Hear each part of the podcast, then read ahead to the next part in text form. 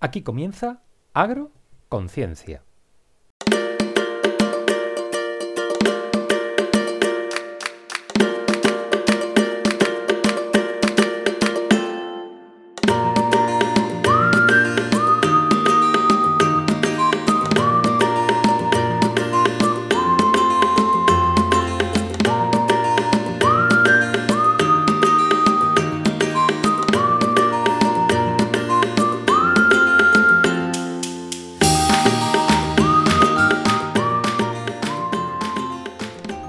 Tal estáis, queridos amigos agrófilos y cientófilos de Agroconciencia? Muchísimas gracias por estar ahí escuchándonos un día más, cosa que nos hace muy felices. Hoy te traemos un programa con un tema que ha entrado en nuestras vidas y parece como, como un elefante en una cacharrería. Y además creo que provoca a partes iguales fascinación y temor. Hablamos de la inteligencia artificial, pero por supuesto, además de hablar de ChatGPT, vamos a darle un enfoque más agronómico. ¿Te imaginas un campo lleno de cyborg, drones autónomos y con más cables que olivos? ¿A cuánto estamos de este escenario? La respuesta a esa y otras preguntas será en nuestra tertulia, porque antes tenemos que saludar a los amigos que nos escuchan desde radio, de las plataformas de podcast y por supuesto también a los que nos escucháis directamente desde nuestra página web agroconciencia.es. Un beso fuerte para todos los que nos seguís por las redes sociales y todos los canales por donde nos encontramos. Por supuesto, si quieres contactar con nosotros, además de las redes sociales, tienes el correo oyentes@agroconciencia.es. Yo soy Manuel Infante y esto es Agroconciencia. Hace cinco años comenzamos este gran proyecto, con el sueño de crear una herramienta informativa dirigida a toda la sociedad una vía de expresión con el fin último de trabajar por y para la difusión del conocimiento de la comunidad universitaria. Muchas gracias técnicos, locutores y oyentes. Radius, la radio de la Universidad de Sevilla.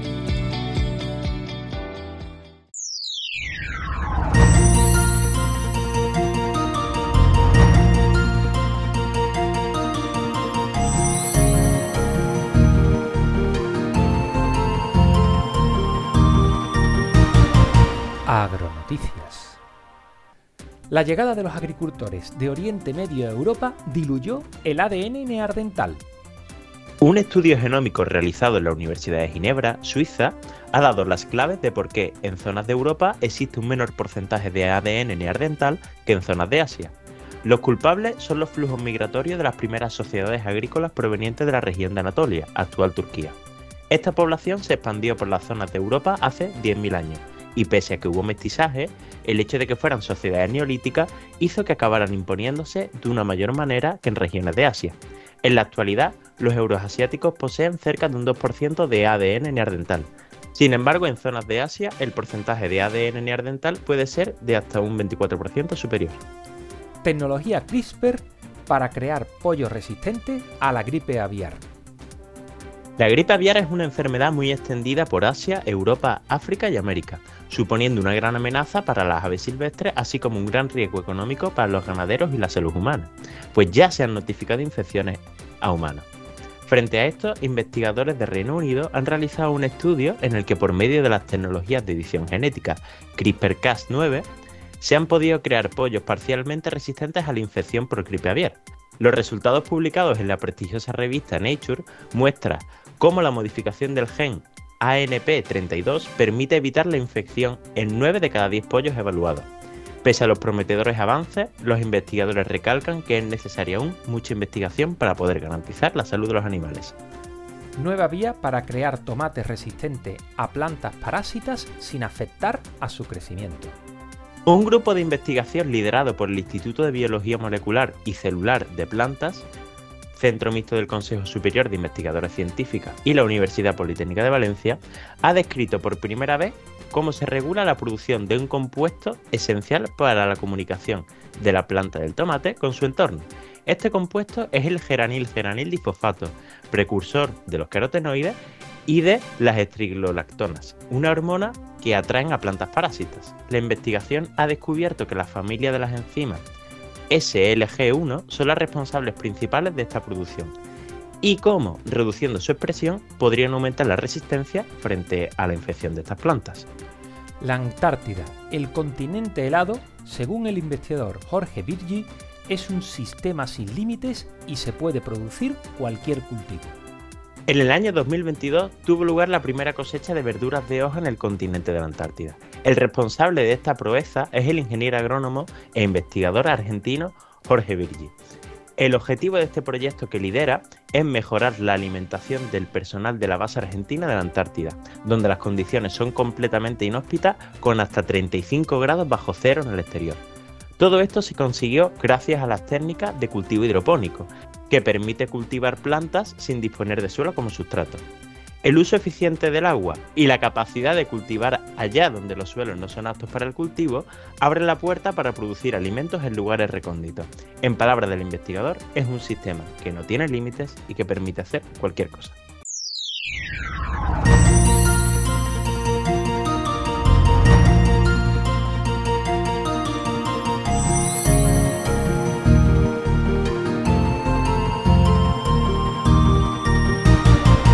Agronoticias.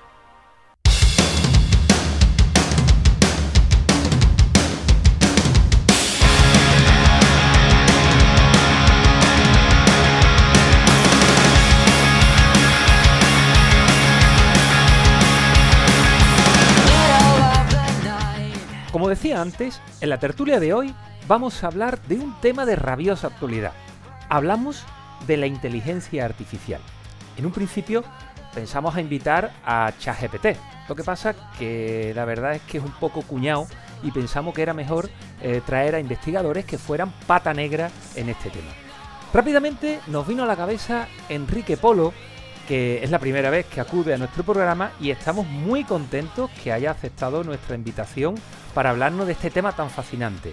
Enrique es doctor, ingeniero agrónomo y pertenece al Departamento de Ingeniería Aeroespacial y Mecánica de Fluido de la Universidad de Sevilla y al grupo de investigación Smart Biosystem Laboratory. Eh, y hoy nos habla desde Bélgica, la ciudad de Gante, y está trabajando actualmente en el Instituto de Estadística de Datos de la Universidad de Hasselt y trabaja como coordinador en la Academia de Inteligencia Artificial de Flandes. Enrique, bienvenido a Agroconciencia. Gracias a Manuel y Juan por la invitación. Eh, un placer eh, estar aquí y espero que nos divirtamos lo primero que todo y, aprendamos también. Seguro, seguro. Además, un tema bastante, bastante bonito. Otro de los amigos que nos acompaña hoy, eh, que, es reincidente en nuestro programa, es el doctor Pedro Castro Aldecanto. Él es doctor ingeniero agrónomo y pertenece al Departamento de Agronomía de la Universidad de, la Universidad de Sevilla y también es miembro del grupo de investigación Smart Biosystem Laboratory y, se ve que, se lo pasó muy bien las otras veces que estuvo con nosotros y, y ha querido repetir. ¿Qué tal estás, Pedro? Hola Manuel, hola Juan. ¿Qué tal? La verdad que no he podido resistirme a la invitación de nuevo y más en un tema que, nos gusta a todos, ¿no? Este, el mundo universitario y el mundo de investigación siempre va ahora ligado de, la inteligencia artificial, ¿no? Es verdad, es verdad. Eso parece, eso parece. Pues bueno, muchas gracias a los dos. Y una semana más, y no es un algoritmo, ¿vale? Está con nosotros nuestro querido Juan Nieto, él es doctorando en el Departamento de Agronomía de la Universidad de Sevilla y participa en los proyectos de investigación de fertilización fos fosfatada, lo diré, sostenible, basada en recursos reciclados y Optimizing Biobased Fertilizers in Agriculture. Además, está haciendo otro máster porque el que tenía pues le parecía poco. ¿Qué tal estás, querido? Muy bien, muy bien. Bueno, he caído en que tú nunca me has presentado. Eh... Nunca has presentado mi línea. Nunca, nunca, es la primera vez. es verdad, es verdad. Hoy, que estamos presentando líneas de investigación, pues también la, tuya, ¿no? Eh, pues pero, pero bueno, Juan, que es una persona súper inteligente, aunque no artificial, su inteligencia es natural. Y, junto con Pedro, Enrique y, bueno, yo aportaré lo que yo pueda, eh, vamos a intentar poner un poquito de orden en este gran mundo que, se nos ha venido encima o este tema que, tenemos entre manos, que es la, inteligencia artificial. Lo que pasa que hemos pensado que antes de entrar en materia, yo creo que sería una buena idea eh, definir para el que no lo tenga muy claro, qué es esto de la, de la inteligencia artificial. Y, si queréis, mm, yo os digo lo que yo he hecho. Yo me he ido directamente al, al diccionario, que yo, la primera aproximación eh, que hago en un tema es irme al diccionario y fijaros que según la, Real Academia de, la Lengua Española, la inteligencia, ¿vale? Tiene varias acepciones. La primera eh, sería la capacidad de entender y comprender. Otra de las acepciones, la capacidad de resolver problemas. Otra, el conocimiento, la comprensión y el acto de entender. Otra, el sentido en que se puede tomar una proposición o un dicho o una expresión. Y luego, habilidad, destreza y experiencia. Es decir, estamos hablando de la capacidad de adaptación de un ser, ¿no? Eh, ¿Vosotros cómo lo veis? ¿Qué, cómo veríais vosotros o qué, qué entendéis vosotros como, como, inteligencia o como un ente inteligente? Um, a ver, ¿cómo, ¿cómo, lo definiríamos? ¿no? Yo creo que es la, capacidad de, de, interactuar, creo que has dicho eso, y aprender también del medio, ¿no? Porque al final es lo que, lo que te hace inteligente, ¿no? Y es como el viejo dicho de no tropezar sobre, en la misma piedra, ¿no? Eh, si eres un ser inteligente, pues procura no volver a caer en, el mismo error. Entonces yo creo que inteligente es ser aprender del entorno e intentar eh, pues, tener un comportamiento inteligente y adecuado en base a eso que has aprendido. Yo, la verdad que voy a añadir un poquillo nomás de que hay que razonar y aprender de la experiencia, ¿no? Y muchas veces a los alumnos ya le tenemos, queremos enseñar un concepto nuevo, ya son, son inteligentes de aprender ese concepto, pero no saben que ese concepto no hay que aprendérselo de por sí, sino ya experiencialmente lo saben lo que es, ¿no? De que, por ejemplo, las plantas necesitan alimentarse o los seres humanos necesitan alimentarse. Esa inteligencia ya va innata en ellos. Por lo tanto, yo creo que es razonar y comprender esos procedimientos que tiene dentro, ¿no? O sea, tú estás por la línea de Piaget, ¿no? Eh, autores como Piaget, Piaget que, que, definen como que, la inteligencia está dentro de uno mismo y lo que uno está haciendo es sacar eh, todas esas experiencias que uno ya tiene dentro y lo que hace es evolucionar, ¿no? Eh, la capacidad de evolución con el individuo a través de una serie de etapas y es un proceso de continua evolución. Me parece muy interesante eh, ese, ese concepto, ¿no? De, porque eso, ese concepto es clásico, ¿no? Estamos hablando de un, de un, de una, de teorías de, de, las primeros, de los primeros mm, eh, autores que, que, empezaron a, a investigar la, la inteligencia. ¿Y tú, Juan, tú cómo ves la inteligencia? Pues mira, yo creo que un poco también haciendo como síntesis de lo que estamos diciendo, eh, bueno, pues yo creo que una forma fácil es eh, ser capaz de tomar decisiones en función del entorno que le rodea, es decir, una toma de decisiones. Y eso en realidad es algo que incluso nos sirve como definición de lo que es un ser vivo. Y yo creo que aquí, ¿eh? o sea, uno de los, ¿no? para considerar un organismo ser vivo es que es capaz de relacionarse con su entorno. Y yo creo que aquí quizás ya empieza un poco, bueno, pues si esto es lo que define a un ser vivo, esto de la inteligencia artificial, no cómo lo podemos eh, englobar, ¿no? Pero claro, aquí tenemos un problema, ¿no? Porque la mayoría de las personas mm, ven la inteligencia como, como un conjunto de habilidades cognitivas, es decir, habilidades de percibir, pero también hace falta pensamiento abstracto. Es mm. decir, estamos hablando de una habilidad mental. ¿Significa entonces que los seres vivos que no tienen habilidades mentales eh, no son inteligentes? Por ejemplo, mm, podríamos hablar, ¿las plantas son inteligentes o no son inteligentes? Porque, la, a ver, la respuesta obvia, la primera respuesta que, se nos podría venir a la, a la, mente es que no. Porque eh, las plantas no tienen neuronas, las plantas no tienen capacidades, o al menos aparentemente, capacidades cognitivas. Eh, Podría decir Cognitivas no. Es una. Pero. Pero ya hemos hablado mucho en este capítulo de que las plantas son capaces de interaccionar mucho con su entorno, ¿no? Entonces, bueno, pues las definiciones que hemos hablado justo ahora, quizás sí, ¿no? Son inteligentes, ¿no, Pedro? ¿Qué opinas tú? Para mí sí tiene una inteligencia en ese sentido, ya que reciben un estímulo y responden a ese estímulo. Están aprendiendo de su medio, están razonando. ¿Cómo razonan? Comunicándose, por ejemplo, entre la raíz y el tallo, o el tallo y la raíz, ¿no? Se están mandando señales. Las neuronas mandan señales eléctricas, las plantas también se mandan señales eléctricas, hidráulicas, bioquímicas. Por lo tanto, yo creo que esa inteligencia en sí, para mí existe. Para, mí, esa, esa sensación de sentir, para mí va intrínseca en las plantas. Eh, Enrique, yo creo, que yo creo que también, a ver, eh, o sea, estoy de acuerdo con, Pedro, que quizá también falta desconocimiento, ¿no? O sea, nosotros como agrónomos, ¿no?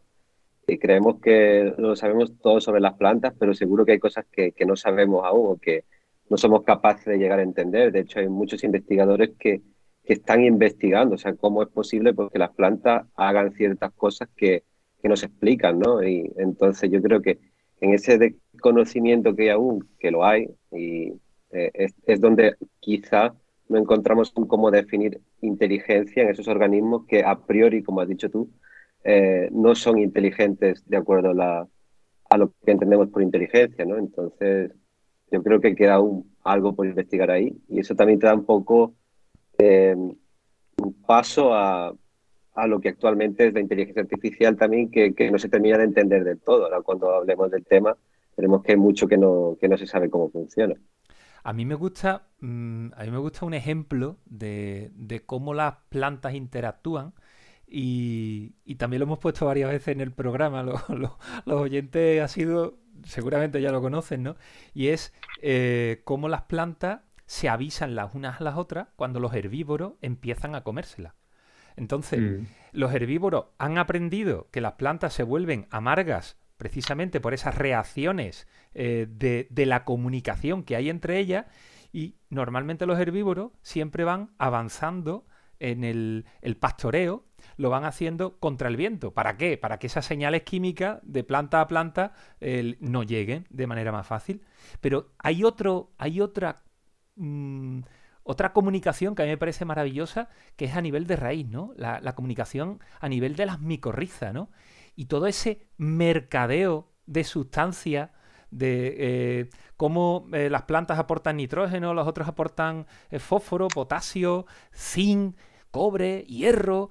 Es decir, incluso cuando hay plantas que están siendo invadidas por, por, por hongo patógeno, esa comunicación a nivel de micorriza hace que plantas vecinas puedan incluso llegar a, desarrollar cierta, cierta resistencia, ¿no? o, al menos que la enfermedad no sea tan grave, ¿no? Eh, eh, esa capacidad adaptativa, esa capacidad de comunicación, que aunque no tengan neuronas, eh, es lo que estábamos diciendo. Se, se, puede hacer o se puede plantear que las plantas sean inteligentes. No lo sé. Yo lanzo la pregunta. Yo no tengo respuesta. Yo tengo más preguntas que respuestas ¿eh? aquí, en este caso, ¿no? Bueno, yo creo que estamos ¿no? bastante, bastante de acuerdo ¿no? Eh, en todo esto. Pero bueno, Manuel, eh, yo creo que el capítulo no va de respuesta fisiológica de las plantas, ni de cómo se, se expresan ni se relacionan entre ellas. No lo hemos podido evitar. Es que vamos a ver, nos reunimos cuatro ingenieros agrónomos, no vamos a hablar de plantas. Mm, Juan, por Dios. Pero bueno, ya que insiste, ya que insiste, os lanzo la siguiente pregunta. ¿Y la inteligencia artificial? ¿Es realmente inteligente?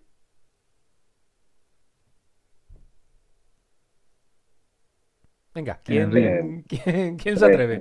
Voy a lanzar, voy a lanzarme lanzarme yo. Eh, como hemos empezado con la definición de inteligencia, quizá conviene definir un poco lo que es inteligencia artificial o lo que entendemos como inteligencia artificial.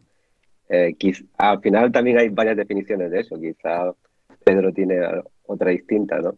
Eh, yo lo que entiendo por inteligencia artificial es, es un conjunto ¿no? de, algoritmos, para que la gente nos entienda, o, o, fórmulas matemáticas, que lo que intentan es mimificar la forma en la que aprendemos los seres humanos, ¿no? Eh, a partir de esas experiencias también.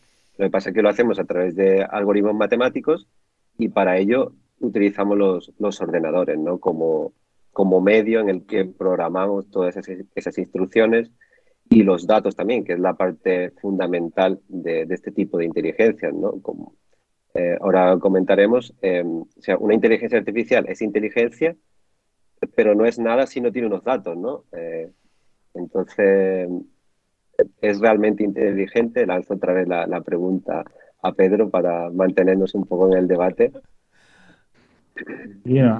la, la, cosa es esa, ¿no? Es una, una, inteligencia artificial está basada en la máquina, al fin y al cabo. O sea, la máquina en sí está, está vacía, de por sí no es capaz de aprender si no le metemos nosotros una fuente, una manera de aprender, ¿no? Y esa manera de aprender, al fin y al cabo, es igual a la nuestra. Pero muchas veces yo me he planteado de si nosotros no le damos a una máquina cómo aprender, ¿cómo aprendería esa máquina por sí sola si pudiera ser capaz?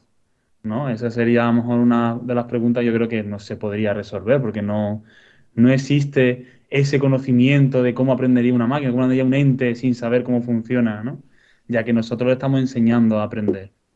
Yo también quería aportar, ya que ha salido, ya que no hemos podido invitar a ChatGPT, pues yo sí le he preguntado que a una inteligencia artificial, ¿qué es para él una inteligencia artificial? ¿no? Y simplemente lo que hemos dicho. Perdona, Pedro, porque para ti es, para, es él y para mí es ella.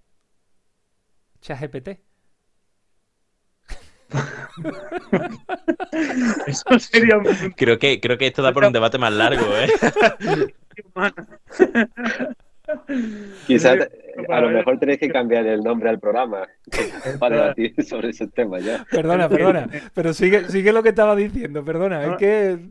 Es que puede también el código binario, al fin y al cabo cada uno interpreta el 1 y el 0 como quiere.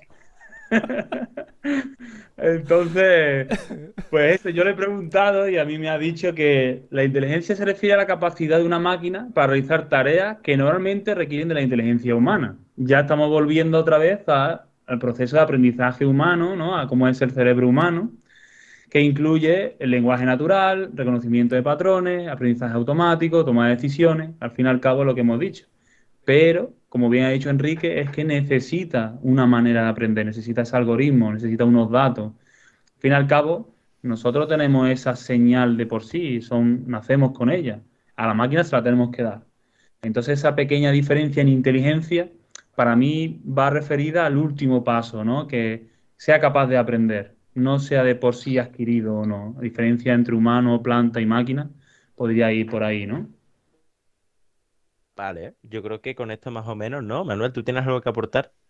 Yo, mm, yo es que, os digo sinceramente, yo no tengo claro que la inteligencia artificial se pueda llamar inteligencia.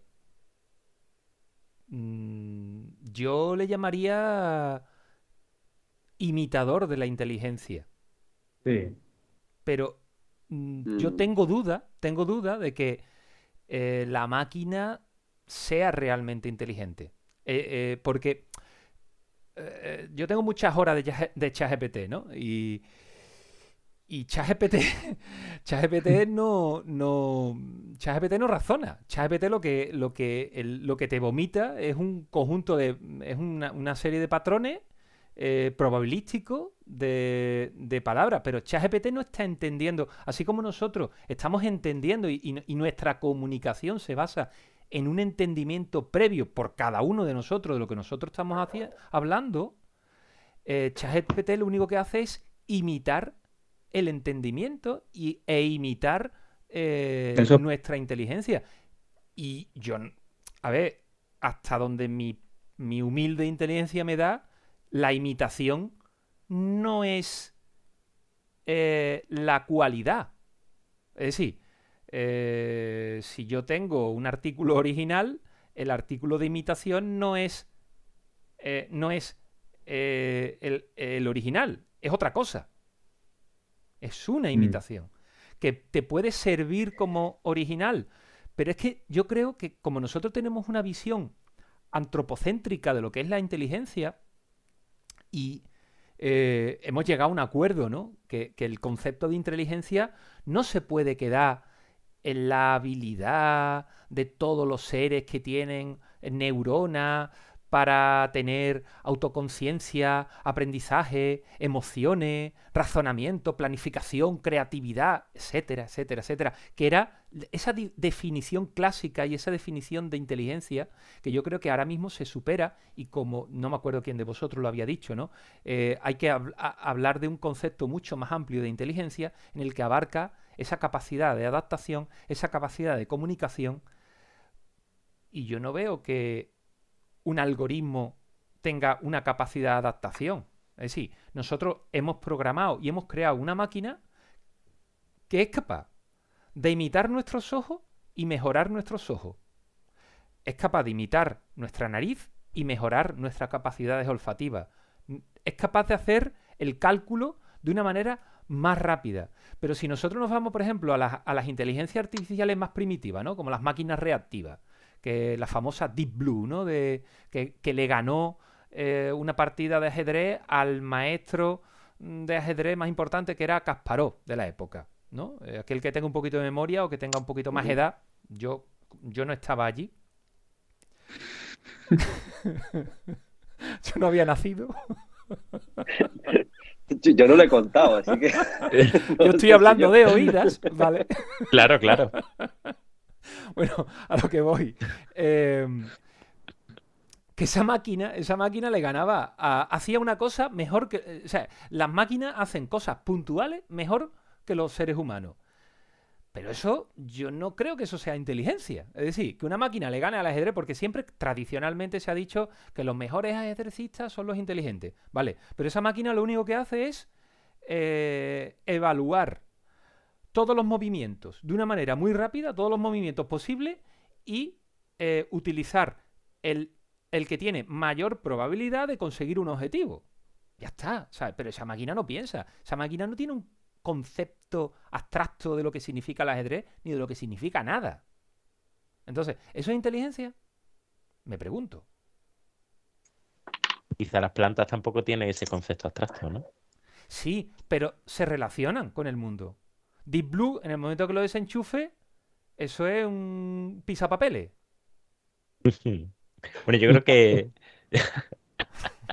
Quizás estamos ya entrando en terreno casi ya pseudo filosófico. A ver, estoy, en parte de acuerdo con lo que has dicho, Manuel. Em, pero a ver, es que también creo que estamos un poco sesgados por eh, la influencia que tenemos de las películas, ¿no? De la ciencia ficción también.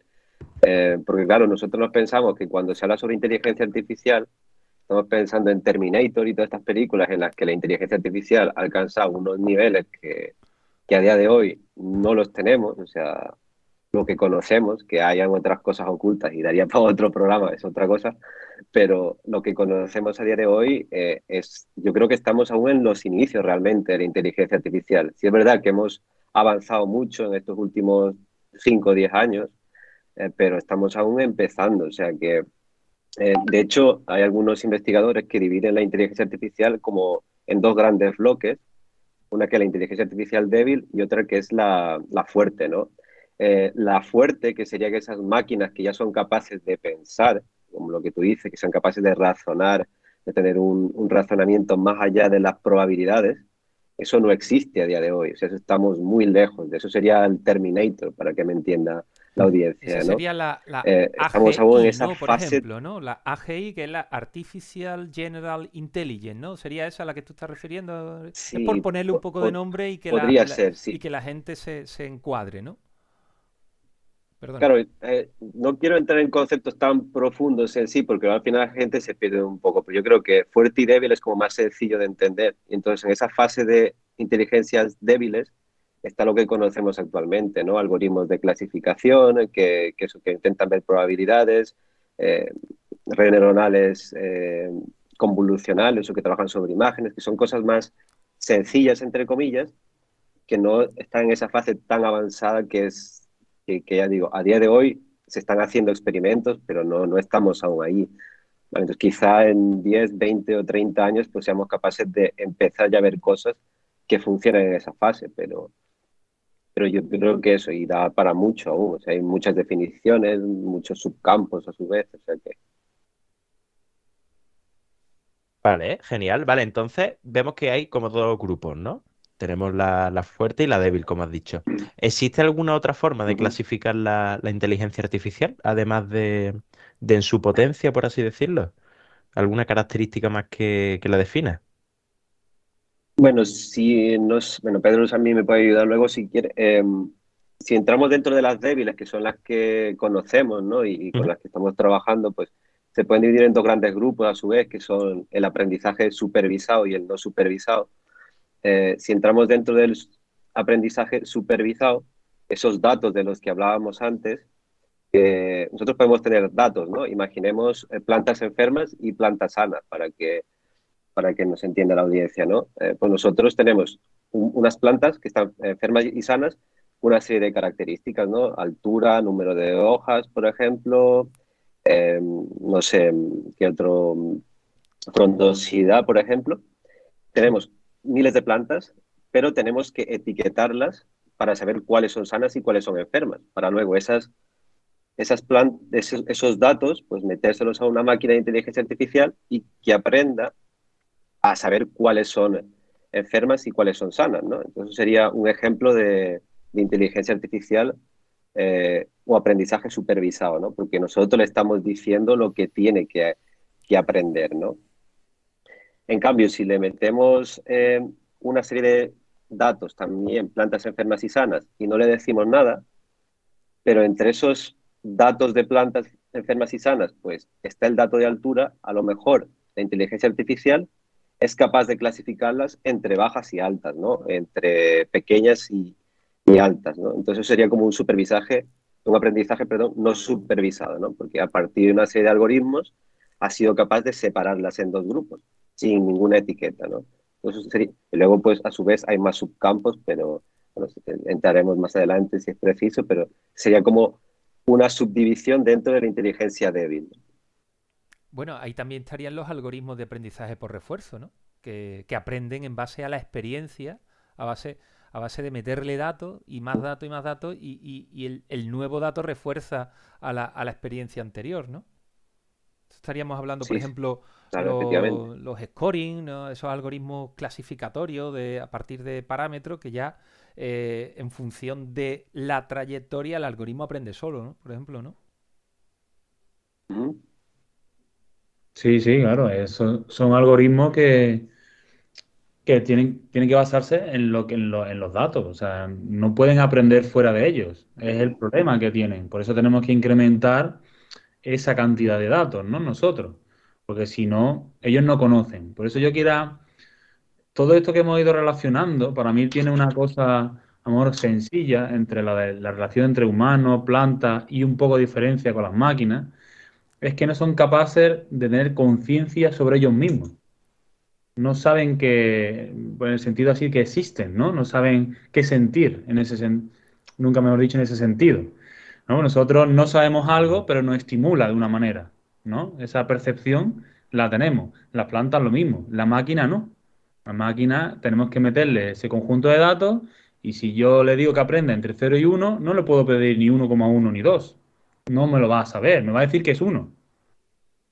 Y, punto. Ahora, lo que antes ha dicho Enrique, si le decimos que pueda aprender nuevos valores de por sí, de por sí solo, entonces ahí cambiaría esa historia, ¿no? Pero en ese punto yo no, Vamos, mi, mi humilde opinión es que de momento no estamos y nos basamos mucho en algoritmos supervisados para que nosotros entrenemos de la manera que nosotros le digamos. Y bueno, y luego están los probabilísticos, como tú bien has dicho, Manuel, o la, la recurrente, las redes recurrentes, la, la bayesiana, que pueden intentar interpretar con, qué probabilidad puede haber un nuevo dato. Pero claro, eso es muy, muy relativo, ¿no? Y muchas veces necesitan todavía más datos para ese aprendizaje. De hecho, una de las complejidades que estás hablando, cuando tú has dicho que, que a, una inteligencia artificial, nosotros eh, estamos hablando, eh, creo que si podríamos centrarnos en eh, lo que estamos hablando ahora, ¿no? Lo que es el machine learning, ¿no? Es esa, esa, rama de la inteligencia artificial el, que, que, se llama, que, que, su traducción se llamaría eh, aprendizaje, eh, ¿sabes? aprendizaje automático, ¿no? O, máquinas de aprendizaje, ¿no? Pero uno de los problemas que tienen esas máquinas es que si tú las programa para un determinado número de patrones, eh, no es capaz de reconocer, eh, perdón, patrones, eh, los programas para un determinado, para una determinada tipología de datos, no es capaz, si le mete rangos diferentes o le metes otras cosas diferentes, no es capaz de, razonar y de identificar los nuevos datos. Por ejemplo, un problema lo tiene el, el coche autónomo, ¿no? El coche autónomo le tienes que meter instrucciones para todas las posibles circunstancias que ocurren a la hora de conducir, pero si ocurre algo diferente a lo que no está eh, programado, el coche, o por lo menos los primeros coches se paraban. Porque evidentemente lo habían programado para que cuando ocurra algo raro se paren, ¿no? Y, mm. claro. Mm, de hecho, si me permite, Manuel, yo vi un caso de esto, en, muchas veces lo ves por noticias en internet y demás, de que el famoso Tesla, ¿no? el coche Tesla, eh, tuvo una vez un percance porque un camión por detrás tenía dibujada a una persona. Entonces, claro, el coche interpretó que esa persona se acercaba al vehículo, por lo tanto se detuvo eh, bruscamente y van como que a 100, 120 kilómetros por hora. Entonces, una parada de emergencia a esa velocidad puede causar un accidente, ¿no? Claro. Simplemente porque, claro, él, él ve lo que ve sus, sus, ojos, que en este caso son sensores ópticos, son, son cámaras, ¿no? ¿no? Pero esa conciencia de puede tener de que no es real o que es real, lo que está ahí y no está ahí, es muy diferente, ¿no? qué buen ejemplo, qué buen ejemplo ese. Los pilotos del ejército, ¿no? Con los drones, los pilotos del ejército siempre dicen que no se puede hacer la equivalencia de una aeronave no tripulada con un piloto de verdad, ¿no? Pues no tiene esa reacción, esa intuición, ¿no? Que le llaman. Pero bueno. Qué bueno. Al hablar del coche me ha recordado a una historia, uh, perdona Juan, que, escuché con respecto al coche, ¿no? Decía, el coche inteligente, el día que tenga que decidir, por ejemplo, entre, ponía el, ejemplo de que iba un coche inteligente por una carretera y como era tan inteligente, pues era capaz de prever que en 100 metros en un puente había un accidente de coche y que con la velocidad que llevaba tenía que decidir si desviarse, lo cual suponía que se iba a volcar también y matar al ocupante que iba dentro, o continuar con su trayectoria y chocarse contra el accidente que había en el puente, en el cual había gente también. Entonces la pregunta era, ¿qué decisión tomaría el coche en ese momento? Matar al ocupante que va dentro o los ocupantes que van dentro del coche, que a lo mejor no tienen la culpa del accidente que ha ocurrido en el puente, pero es que a lo mejor tampoco los que están en el puente tienen la culpa de nada. Entonces, ¿cuál sería la decisión? Habría que programarla, es decir, al final sería una decisión humana, porque claro. Pero, este ¿qué programa ¿Qué programa? ¿Cuál sería la decisión? Pero eso, pero para que veamos que la inteligencia artificial no es tan inteligente, depende de nuestra inteligencia, porque somos nosotros, somos nosotros quienes tenemos que decidir previamente. Lo que pasa mm. que esa decisión, cuando nosotros nos encontramos en nuestro día a día, tomamos decisiones, de, la mayoría de estas decisiones que son em, eh, extremas, ¿no? Lo hacemos en función de nuestros reflejos, lo hacemos en función de, una serie de parámetros que ni siquiera nos ponemos a pensar, pero nuestro cerebro al final termina tomando una decisión, por, por, aunque no seamos conscientes de esa decisión, ¿no? Pero aquí lo difícil es que tenemos que plantearnos y tomar la decisión antes. ¿Qué matamos primero? ¿Al anciano o a la niña? si el coche tiene que atropellar a dos personas. Ah, no, perdón. Si tiene que atropellar a una de las dos personas, ¿a quién, a quién atropella? Eso no lo va a tomar la, la, decisión la inteligencia artificial. Tenemos que ser nosotros quienes le proveamos de esa. de esa. de esa. de esa decisión, de esa capacidad de decisión. De ahí, de ahí los riesgos que tienen, eh, pienso, ¿no? Que tiene actualmente la inteligencia artificial, que pueda reproducir determinados sesgos porque cuando nosotros le importamos los datos, muchas veces incorporamos datos sesgados, ¿no? Eh, imagínate, ¿no? Que eh, una empresa tiene que elegir, eh, porque se está utilizando inteligencia artificial ahora mismo para selección de personal, ¿no? Y da, y da la casualidad de que en una empresa han tenido dos casos de personas de Albacete que, que les han que, que son personas que por lo que sea llegan recurrentemente tarde al puesto de trabajo.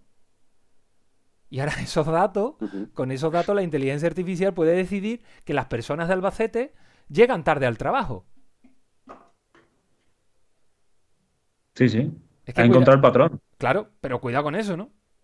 ¿Eso refleja la realidad? Sí, sí. ¿Significa que los de Albacete son flojos? No, no. Yo creo que hemos visto algunos ejemplos ¿no? de aplicación de inteligencia artificial ya en lo que llevamos de, tertulia aplicada a, lo que es la vida cotidiana. Hemos hablado del coche autónomo, ¿no? Hemos hablado de incluso las entrevistas de personal y hemos hablado también, bueno, por supuesto, del chat GPT, que lo comentábamos antes. Pero vamos a centrarnos un poco. Al final, este podcast habla de, de agronomía, ¿no? ¿Qué tipo de aplicaciones podríamos hacer de la inteligencia artificial en agricultura ¿no? y, en agronomía? A ver, contarnos algún ejemplo. ¿Para qué se podría usar? ¿Se está usando actualmente la inteligencia artificial? Enrique, tú qué Pedro, ¿tú qué? Yo te la Venga, empiezo yo, si eso. Eh, a ver, hay muchas aplicaciones actualmente. Sí es verdad que eh, no hay muchas que estén a nivel comercial en ese sentido. Están empezando a ver, pero eh, aún está en una fase inicial quizá. Eh, yo creo que hay muchas más soluciones de inteligencia artificial en la industria agroalimentaria, ¿no? Eh, por ejemplo, a la hora de, de, por ejemplo, en estas fábricas donde se clasifican las frutas, ¿no? O sea, en las cajas de uvas que nos comemos por, por año nuevo, ¿no? Por ejemplo, pues esas cajitas pasan por un sistema de inteligencia artificial donde son capaces de clasificarlas por calidad, ¿no? Eh, qué uvas están buenas, qué uvas están malas, qué uvas tienen moho, eh, qué uvas eh, son muy pequeñitas y no son aptas para, para el consumo. En esos casos sí que hay mucha más aplicabilidad desde el punto de vista industrial, ¿no? A nivel de campo, que la gente, bueno, los que estamos un poco acostumbrados a, a embarrarnos un poco, hay también cosas, eh, sobre todo desde el punto de vista de la utilización de, nuevas tecnologías, como son los drones, las cámaras, ahora contaremos algunos ejemplos, tanto cámaras eh, RGB, que son las cámaras que tenemos todo, todo el mundo y todos conocemos, ¿no? todo el mundo tiene una cámara RGB. Cuando, cuando hablamos sobre RGB, la gente se queda, ¿y eso, eso qué es? ¿no? ¿Eso qué es, qué es una cámara RGB? ¿no? Una cámara RGB simplemente es aquella cámara que es capaz de darnos imágenes en los tres colores eh, primarios que, tenemos, el rojo, el verde y el azul. ¿vale? Pero eso es una cámara multiespectral también, ¿no? Eh, porque nos proporciona eh, una imagen a, partir de la, reflexión de la luz. ¿no? Y, entonces, con esas imágenes, en los últimos años todo el mundo está acostumbrado a, a tomarse una foto ¿no? con un smartphone y, que cuando tú sonríes, ¿no? Eh, te marca un cuadradito en la cara. Eso también es un sistema de reconocimiento de imagen. Tenemos una inteligencia en ese teléfono también. Y esos mismos algoritmos que, ya se vienen utilizando hace mucho tiempo, los podemos utilizar en la agricultura para, para contar frutas, por ejemplo, eh, para contar cuántas, cuántas naranjas hay en un árbol, ¿no? De manera automática a partir de imágenes de un dron, eh, por ejemplo, y a partir de esos conteos hacer una predicción de, del rendimiento. Eh, podemos contar eh, cuántas frutas enfermas hay dentro de, una línea de tomate, por ejemplo. al mismo tiempo, también podemos desarrollar un sistema que vaya montado sobre un tractor y que a medida que tú vas, vas aplicando un herbicida, por ejemplo, a nivel de calle, pues que vaya detectando esas malas hierbas y puede ir aplicando una, un tratamiento variable, que ya hay tractores que hacen eso también y pueden aplicar eh, una cantidad específica de, herbicida dependiendo de si hay planta o no hay planta y eso también contribuye al ahorro de, herbicidas y, también para las plagas, por ejemplo, ¿no? Eh, las trampas estas que capturan eh, insectos ¿no? dentro de los invernaderos, pues hay empresas ya que en lugar de poner las típicas trampas estas amarillas donde el insecto se, se queda pegado y luego tiene que ir alguien a contar esas plagas, pues hay empresas que han puesto una cámara dentro de esa cajita y son capaces de contar automáticamente con inteligencia artificial y darte unos gráficos y, a partir de las cuales el, el técnico puede tomar decisiones. Y eso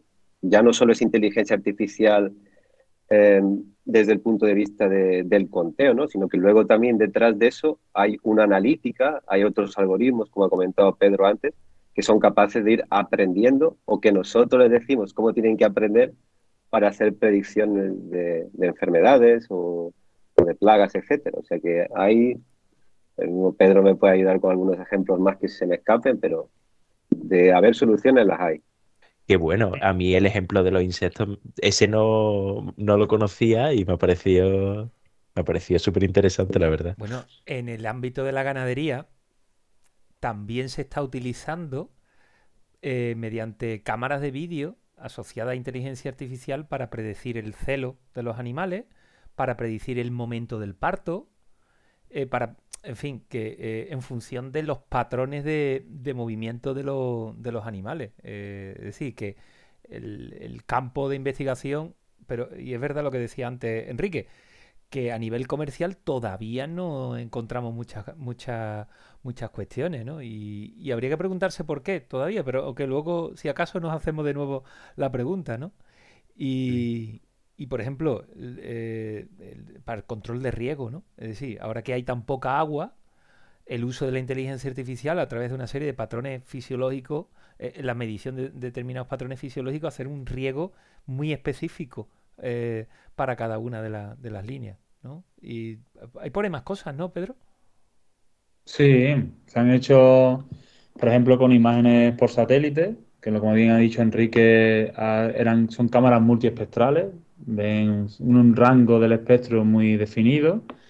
Y, por ejemplo, se han hecho estudios de que, eh, como sabemos, tenemos una medida de unos árboles, en este caso hemos estudiado bastante en el olivo, eh, qué necesidades o qué estado hídrico en la que están, ¿no? Es una, es una labor un poco tediosa, ¿no? Porque tenemos que ir a campo, tenemos que medir esos árboles eh, a mediodía, ¿no? Muchas veces en verano a mediodía, pues se sufre un poco, ¿no? No solamente la planta, ¿no? Pero es así. Entonces, se han hecho estimaciones, relaciones de ese dato que, medimos en campo con, con unas imágenes por satélite, ¿no? Y se han hecho mapeados de que nos pueden ayudar, nos pueden decir eh, de manera muy generalista, de manera muchas veces también dependiendo de qué satélite utilicemos, de cómo está hídricamente ese árbol, ¿no? De que si estamos bien, podemos reservar agua, hay que echarle más agua.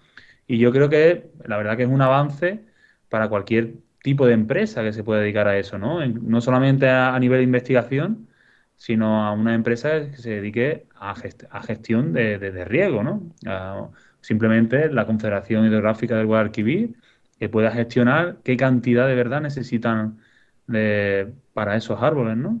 Por poner un ejemplo. Yo aquí tengo una pregunta. Ay, perdón, termina Pedro. Dime, dime. Yo aquí tengo una pregunta y quiero aprovechar que estáis aquí los dos expertos eh, para haceros. Eh, que yo creo que siempre es un poco la polémica, ¿no? Porque cuando, bueno, se utilizan vuelos de drones a lo mejor para ver el estado hídrico o, o satelitales, siempre se habla, vale, pues podemos detectar zonas que a lo mejor están mal regadas, presencia de enfermedades, pero ¿somos capaces de distinguir un fenómeno de otro? O sea, ¿realmente podemos distinguir cuando se trata de una cosa de la otra o simplemente sabemos que las plantas están mal y necesitan de un técnico que vaya y certifique cuál es el problema? Porque muchas veces que las plantas están mal, al final fisiológicamente se expresan de la misma manera, ¿no?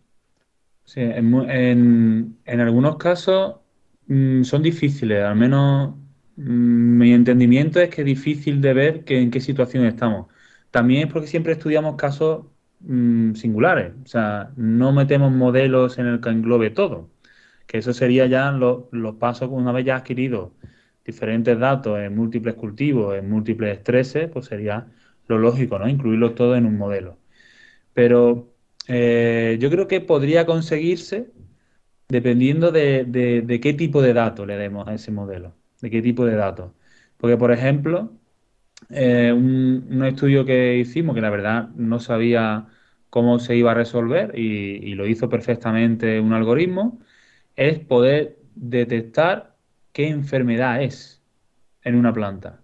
No solamente si está enferma o no, sino decirme cuál, qué enfermedad es. Por lo tanto, ya no estamos haciendo un diagnóstico eh, general de si la planta está enferma, está sufriendo o no, sino decir, ya podemos ir a una casa comercial y que nos diga, oye, dame este producto porque tengo esta enfermedad.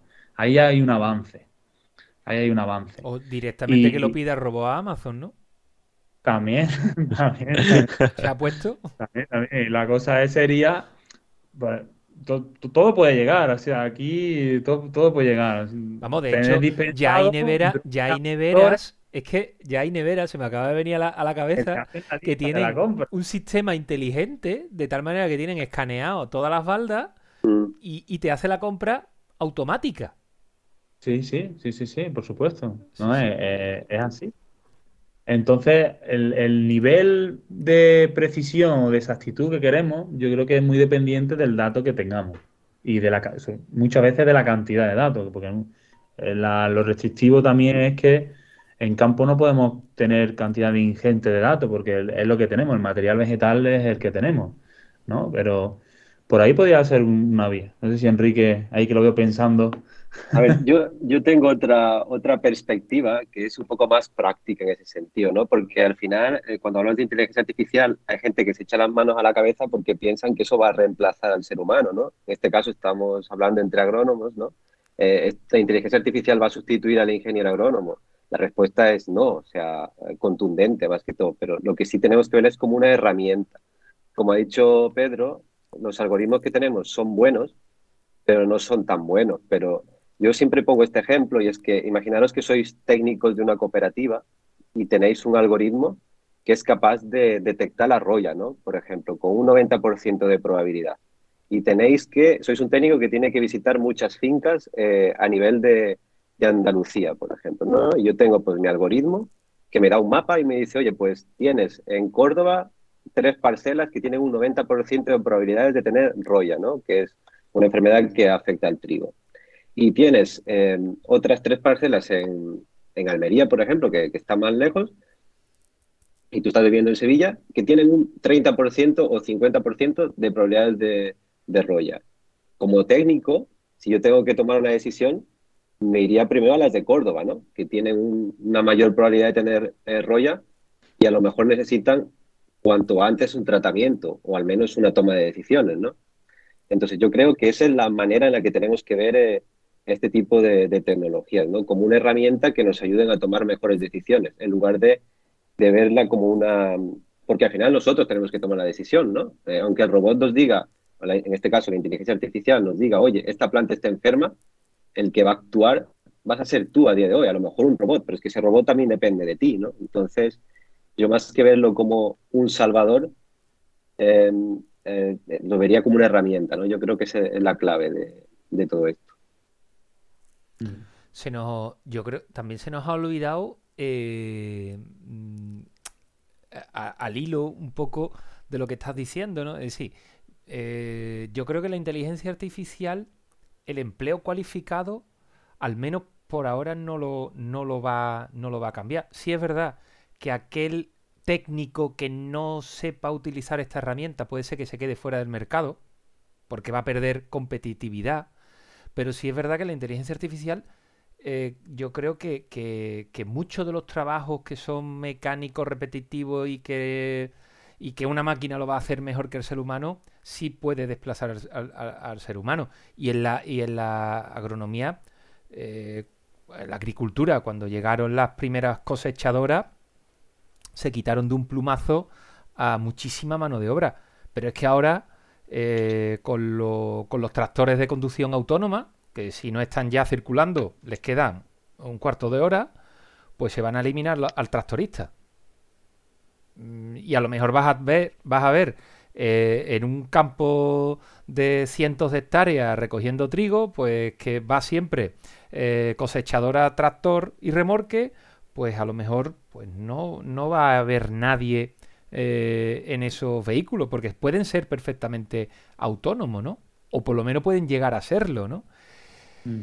Pero es que esos son, esos son trabajos repetitivos, ¿no? Pero el trabajo del técnico va a ser difícilmente sustituible porque al final el técnico ese valor añadido eh, y si el técnico sabe utilizar la inteligencia artificial como una herramienta a su favor, yo creo que el técnico va a mejorar eh, como, como, técnico, ¿no? Mm.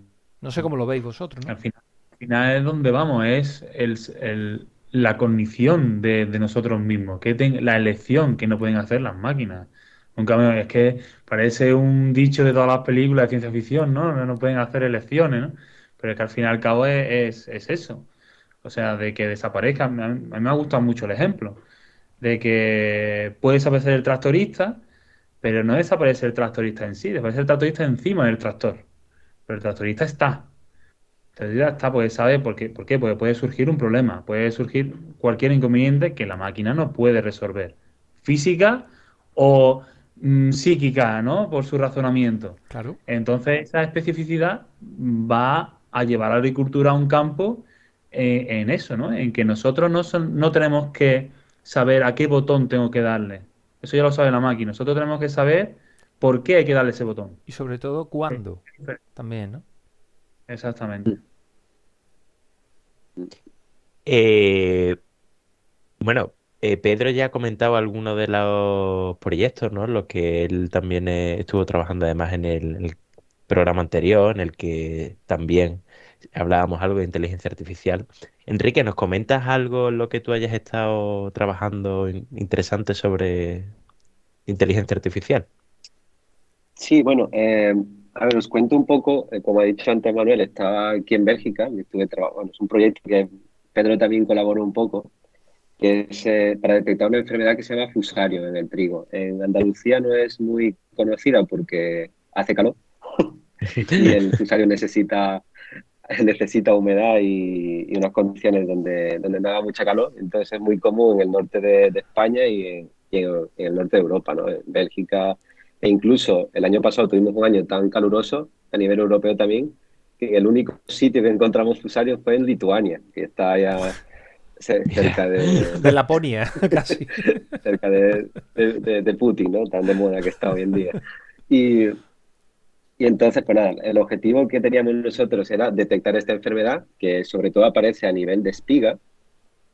Y el problema que tiene esta enfermedad es que una vez que se produce, se produce sobre todo eh, a finales de, de la, del cultivo, ¿no? Cuando ya está muy próxima a la cosecha, cuando aún el cultivo está verde, entre verde y, cenecente, y entonces pues la enfermedad puede aparecer si hay momentos de, humedad al final de, ese periodo. Entonces, esa enfermedad lo que provoca es una micotoxina que es tóxica tanto para animales eh, como para humanos, y sobre todo para animales, ¿no? Y entonces lo que, lo que ocurre es que cuando el agricultor cosecha ese trigo y, lo lleva al centro de procesamiento, pues le hacen una serie de pruebas y si detectan cierto nivel de micotoxina, pues te aplican una reducción en el precio, ¿vale? Y, luego tienen que hacerle pues un post-tratamiento también para intentar eliminar de alguna manera esa micotoxina. Entonces, el objetivo que nosotros teníamos era, eh, utilizando cámaras hiperespectrales, esas cámaras que ha mencionado Pedro, que, que ven cosas que nuestros ojos no son capaces de ver, ¿vale? Que ven un poquito más allá de lo que no somos capaces de ver entonces, utilizando esas cámaras, queríamos ver si éramos capaces de detectar dentro de la parcela, antes de cosechar, qué zonas tenían más porcentaje de contaminación. ¿Vale? Y, una vez que, que detectábamos esas, esas zonas con mayor porcentaje de, contaminación, intentar hacer como una cosecha selectiva, ¿no? Solo cosechar aquellas zonas en las que había bajo contenido de micotoxina y dejar aparte esas zonas sin, em, con alto contenido de micotoxina para que no afectaran al producto. Y pues esos algoritmos, esa metodología, pues la desarrollamos eh, utilizando inteligencia artificial, una, una serie de, algoritmos pues, que eran capaces de, decirnos qué zonas de la parcela tenían alta, baja y media probabilidad de tener, eh, de tener fusario. Un poco, pues, eh, lo que hemos venido haciendo en estos últimos años. Qué bueno, la verdad es que me encanta y bueno, de una aplicación totalmente directa, ¿no? Que va directamente al bolsillo del agricultor. Qué guay, qué chulo. Este año, eh, este aún tenemos, Sí, ahora te dejo. Aún estamos en fase de desarrollo, le queda un año al proyecto, o sea que tenemos algunos resultados ya. Estamos ahora en la fase de ver si es rentable para el agricultor, que, esperemos que sí. Pero la, fase de, algoritmos y de, desarrollo, pues lo hemos hecho ya, pero falta ahora el gran paso, ¿no? Ver si eso realmente es comercializable. Bueno. Que lo, que, lo que te quería comentar con el tema de la verdad que el reconocimiento a través de cámara eh, es que tiene tantas aplicaciones, porque aparte de, las aplicaciones que hemos estado hablando ya, eh, me encontré este, este verano, ¿no? Cuando estaba haciendo la, estancia allí en, Portugal, me encontré con, uno, con unos colegas que eran de... Eh, oh, ahora no me acuerdo. no me acuerdo si eran gallegos o eran... Uf, que me perdonen. no me acuerdo de dónde eran, que estaban entrenando un algoritmo para identificar el punto de maduración óptima de la uva en función de la tipología de vino que tú querías hacer. Entonces, eh, era una cosa, y era a través de cámaras también, ¿no? Y, la, verdad, era súper interesante. Estuvimos rajando eh, a base de bien y, bueno, aparte de los desafíos que tenía y tal, estaban súper contentos porque ya habían, ya como mínimo el algoritmo identificaba cuando la uva estaba madura. Ahora tenían que afinarlo, ¿no? Pero estaban muy contentos, ¿no? Pero eh, yo, una, cosa que, que, os quería comentar, a ver cómo lo veis vosotros, o, el, o, al, menos el, el, motivo, porque eh, Llevamos, llevamos mucho tiempo en lo que la tecnología en la agronomía, eh, al menos desde una manera, desde el ámbito de, la investigación, está muy presente, ¿no? La, mayoría, muchos, muchísimos estudios eh, se centran en aplicaciones de la tecnología, en desarrollo de nuevas tecnologías. Sin embargo, eh, cuando vas al campo y el agricultor medio, mm, la verdad que le cuesta. Em, introducir la, agricultura. Es decir, hay una serie de desafíos eh, a la hora de implementar esas soluciones tecnológicas eh, en la vida real, ¿no? Ah, porque mm, es verdad que, cuando hablamos de la industria en un ambiente controlado, eh, las aplicaciones de la inteligencia artificial están muy presentes, la aplicación, la tecnología está súper presente, pero a nivel de campo todavía cuesta trabajo, ¿no? La implementación cuesta trabajo. ¿Y, por qué veis vosotros mm, que cuesta tanto trabajo que esa inteligencia artificial y que esa tecnología al final se, generalice eh, en lo que es a, nivel de parcela? Yo creo, voy a empezar yo, si me lo permite Enrique, que mm, yo creo que hay un problema también en la transferencia de ese conocimiento, ¿no? No estamos dando la tecla de cómo transferir ese conocimiento apto para personas de la agricultura, ¿no? Yo, yo tengo familia agricultora de, de decir, aquí se riega esto y ya está, porque es lo que hemos hecho durante 100 años y no hay, no hay discusión ninguna, ¿no? Hasta que tú le dices que te puedes ahorrar un 40% de agua si quieres y eso va directamente al bolsillo. Pero es como que esa transferencia, ese, ese dato que nosotros vemos en la universidad, no somos capaces de transferirlo en sí, ¿no? A, los agricultores. Y luego otra, otra cosa es que cuando tú le hablas a una persona de que le vas a tocar el bolsillo, aunque sea para bien, es muy reticente, ¿no? En ese sentido, ¿no? Eh, yo muchas veces me lo planteo, de que si yo me voy a jugar el tipo eh, por echarle un poquito más de una cosa o de otra, yo me voy a lo seguro. Entonces, esa, esa también esa razón de aceptabilidad que tenemos de los algoritmos que funcionan, en laboratorio funcionan, en campo, en nuestros ensayos funcionan, pero se tiene que adecuar a cada parcela singular, con unas condiciones ambientales singulares, con una orografía singular. Con Yo creo que eso lleva, lleva tiempo, ¿no? Muchas veces el, boca a boca o la palabra del vecino es lo más, es la transferencia de conocimiento más rápida que he visto, ¿no? Más que la universidad se ponga a hacer publicidad, una empresa se ponga a hacer publicidad, ¿no? De que eh, simplemente este, eh, este verano eh, nosotros contratábamos a un compañero para que haga unos vuelos sobre una parcela para, para, que nos den los datos espectrales.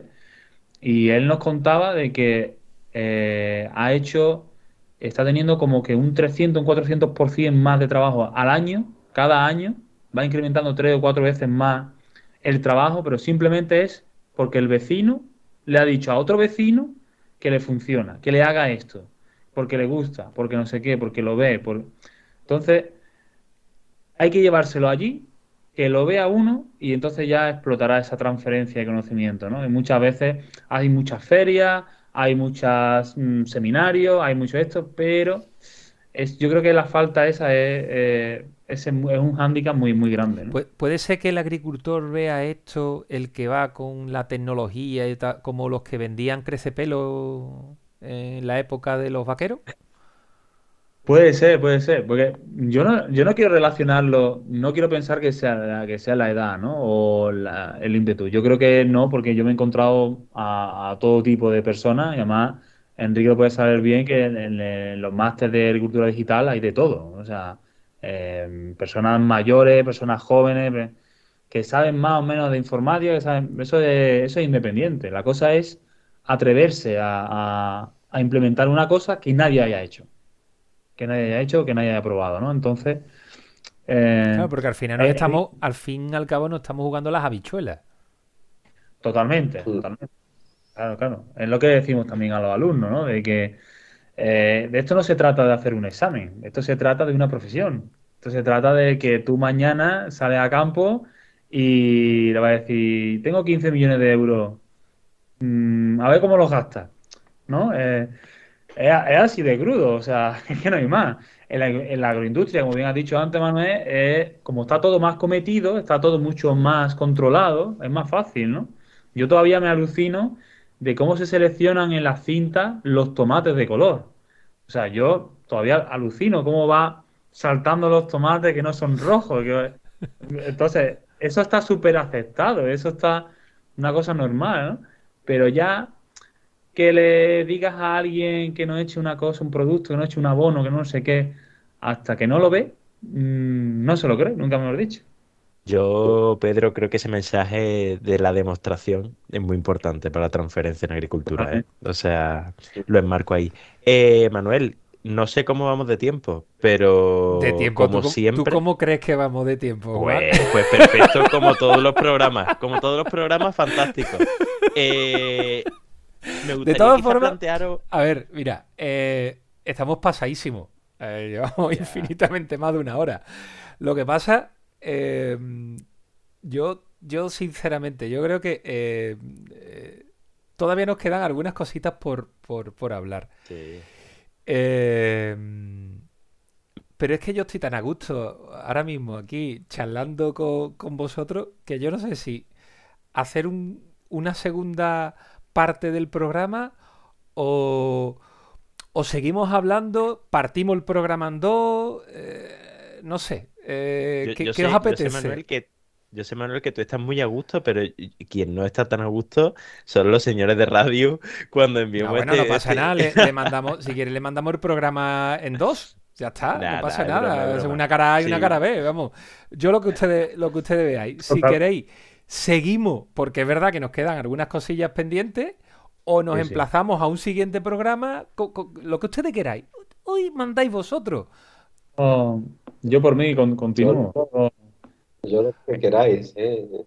Yo ya estoy cenado, ¿eh? porque aquí en México se cena Pues a mí me gustaría plantear, ya que hemos dicho de seguir, un, tema, ¿no? que quizá... Bueno, a, ver qué, opinión tenéis, ¿no? Eh, son actualmente o en el futuro eh, estas tecnologías asequibles o, podrán ser más o menos asequibles para los agricultores? ¿Será una tecnología que solo se podrán permitir los grandes agricultores y por lo tanto generará una brecha, eh, digamos, de uso de esta tecnología y al final los pequeños se queden, se queden atrás? ¿Qué opináis? Eh, voy a empezar yo, si te parece, Pedro. Eh, a ver, yo estoy de acuerdo con lo que ha dicho Pedro antes sobre el tema de que hemos cometido errores en la transferencia también y em, por eso no, no, se ve la tecnología. Y en, la pregunta que me hace con respecto a si va a ser asequible, yo creo que sí, o sea, dependerá de la demanda. Como ha dicho Pedro, ese incremento en los últimos años, solamente en el caso de los drones, de la demanda de ese servicio, pues va a ser que se abarate eh, el servicio también y por tanto los agricultores van a empezar a, contratarlo. Y lo mismo va a pasar con, otras tecnologías, ¿no? Con el tema de la inteligencia artificial también. Cuanta más demanda haya, pues más bajo va a ser el, coste de esa tecnología y el agricultor pues no va a temer tanto a arriesgarse, ¿no? Hoy en día pues muchas veces te, encuentras empresas que les preguntas por, eh, por cierta solución que tú quieres implementar eh, a nivel de campo y te piden unos precios que, muchas veces son, son, exagerados, ¿no?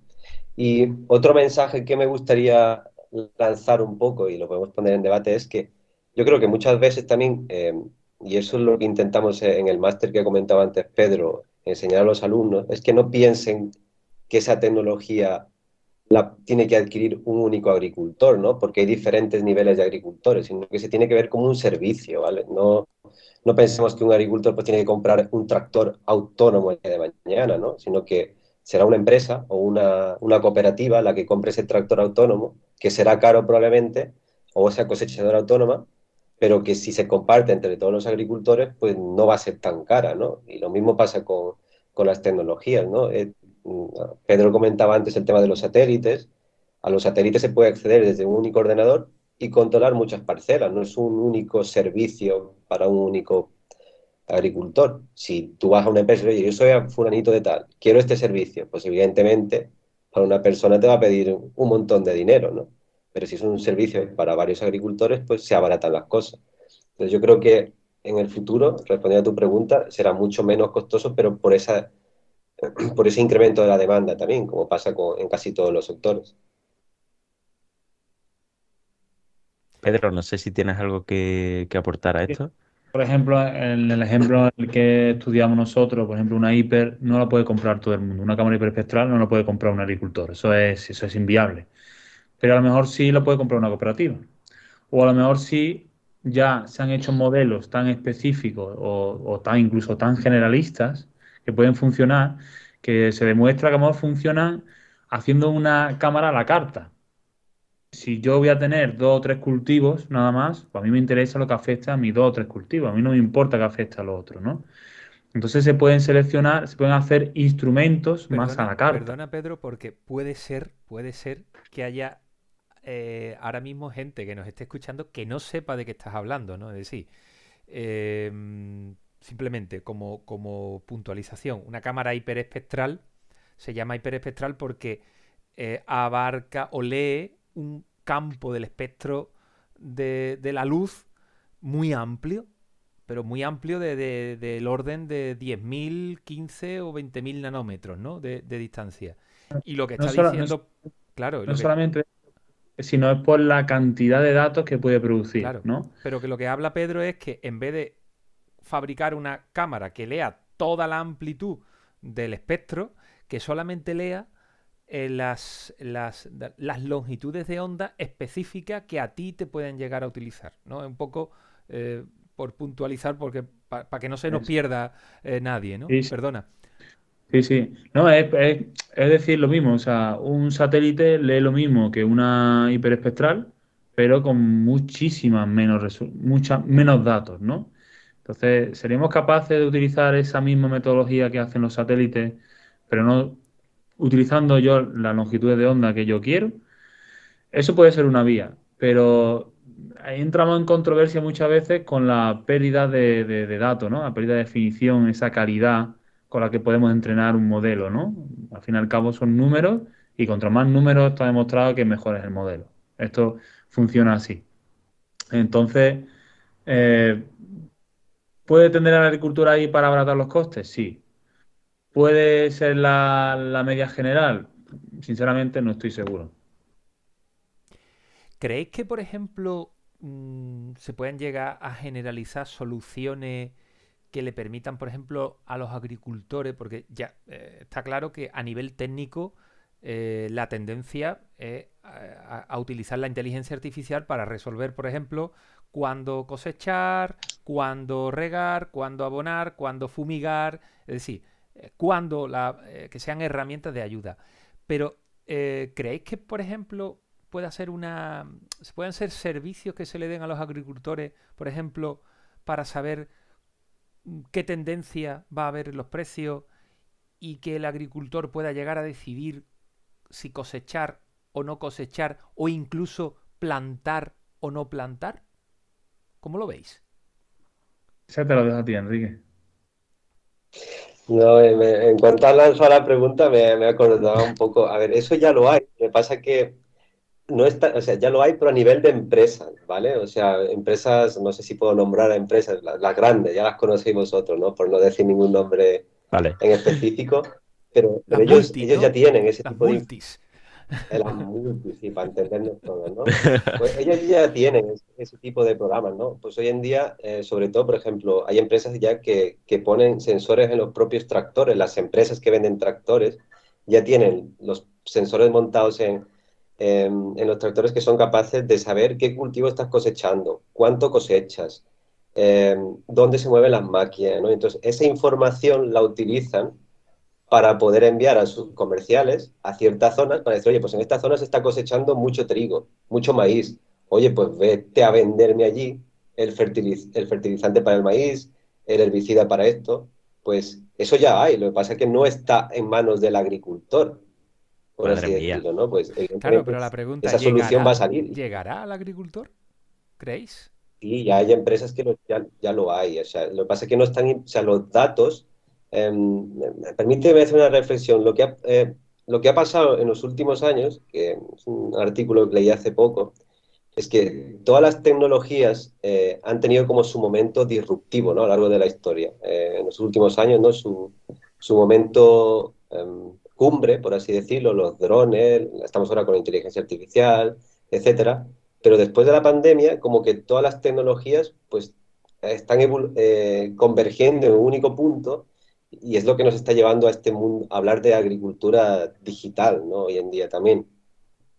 Entonces, pues, al tener tantos datos, que es lo que hemos venido haciendo en los últimos años, pues es ahora el momento de implementar esas soluciones. Yo creo que eh, esa información que va a tener el agricultor, pues, pues, la va a tener y va a poder tomar mejores decisiones. De hecho, hay empresas ya que, que eso, que, que, son capaces de sacar los datos del tractor, porque lo que hacen muchas empresas de estas multinacionales que hemos dicho, ya, ya, sea de los servicios o de, o de tractores, es que esos datos no, le, no se los dan al tractorista o no se los dan de manera útil, ¿sabes? Se los dan como un mapita que el agricultor pues, puede ver dónde, tiene, dónde cosecha más y tal, pero no tiene una información a nivel regional, ¿no? Pues cada vez hay empresas, pues ya que están implementando eso y, a su red de socios les van a ofrecer esos datos como un servicio extra. O sea, imagínate que eres una empresa pues, que se encarga de monitorizar tractores eh, en toda Andalucía. Pues tú como empresa tienes los datos de todos tus clientes, los cuales pues quieren ganar dinero. Y si ganan dinero esos agricultores, pues es dinero que tú también como empresa te puedes llevar de alguna manera, ¿no? Si les ofreces un servicio extra, decir, oye, cosecha esto o siembra esta variedad porque va a tener mejor rentabilidad. Pues eso ya lo hay. Me pasa que está un poco ahí oculto. O sea que o aún no hay una solución que sea útil para el agricultor, pero, pero ya lo hay. O sea que... Eh, yo si me permite, esto es una cosa curiosa. Eso se puede hacer más local, ¿no? Como bien ha dicho Enrique, no a tanto nivel porque tenemos sensórica y demás dentro de una maquinaria, pero tendencias y demás no, solamente, no solo no tenemos que ir a datos de histórico y demás, sino eh, Google Trend, Google Trend te marca qué tendencias hay ahora mismo. Simplemente por curiosidad, el que se estaba hablando ahora, ¿vale? Eh, he entrado en Google Trend y lo primero que me ha sugerido, su, su algoritmo, ¿no? Su algoritmo de, tan famoso de sugerencia que hay, ¿vale? Uy, creo que se ha ido Juan, ¿sí? Sí. Bueno, el algoritmo de sugerencia que, tiene es que lo más nombrado ha sido la Europa League.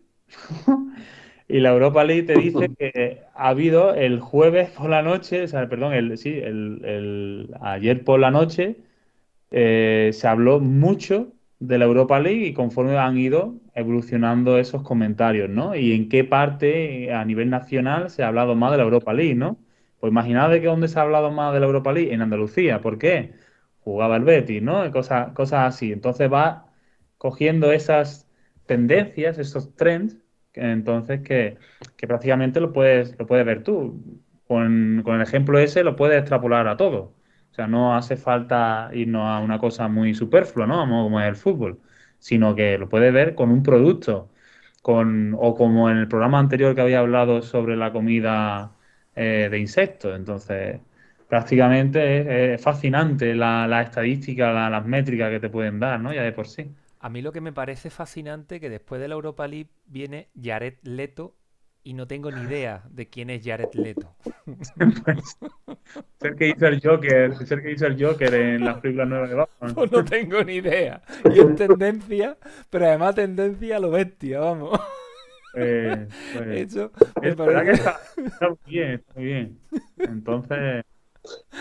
Pero, pero bueno, eh, es verdad, eh, muy interesante, ¿no? El, tema este, pero.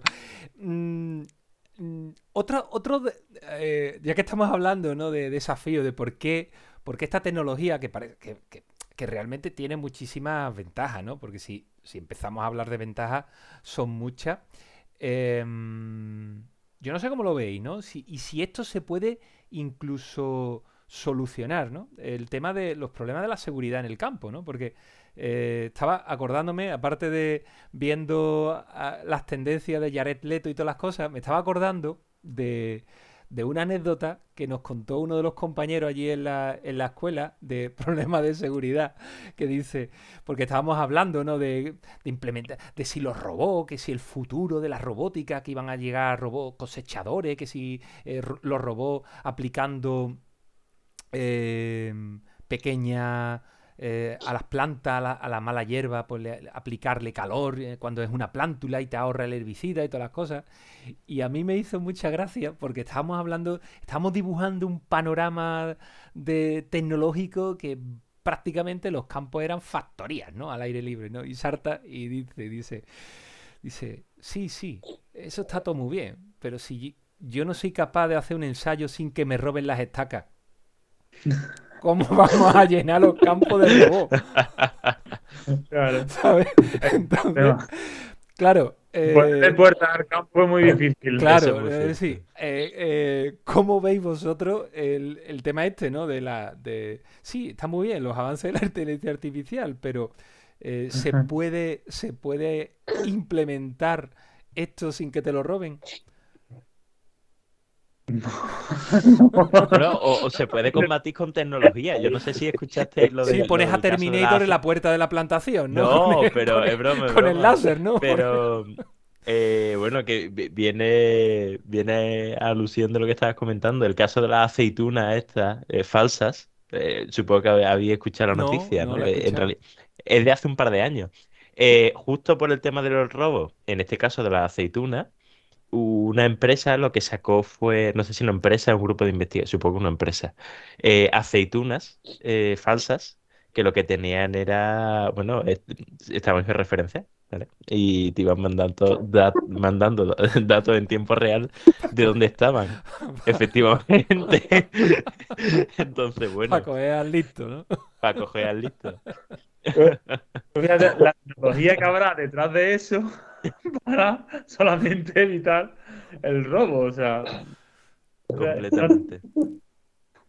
Ya, ah. pero no sé, es que y yo, yo de verdad que me ponga muchas veces a darle vuelta y digo, vale, muy bien, todo esto está muy bien, pero esto hay que llevarlo al campo. ¿Y cómo se lleva al campo? ¿Sabes? Eh, ¿Cómo pone tú a un ejército o un tractor autónomo? Porque evidentemente, mientras que el tractorista esté montado en el tractor, el tractor no se lo llevan, ¿eh? Ya se encarga el tractorista. Pero, y el tractor autónomo, ese cuando llegue el tío y le diga, vente para acá, anda. ¿Eso cómo va? ¿Eso cómo va? Eso, ¿quién, evita eso, no? Eh, ¿O cómo se evita? No sé si habéis pensado eh, eh, en este tipo de soluciones, ¿no?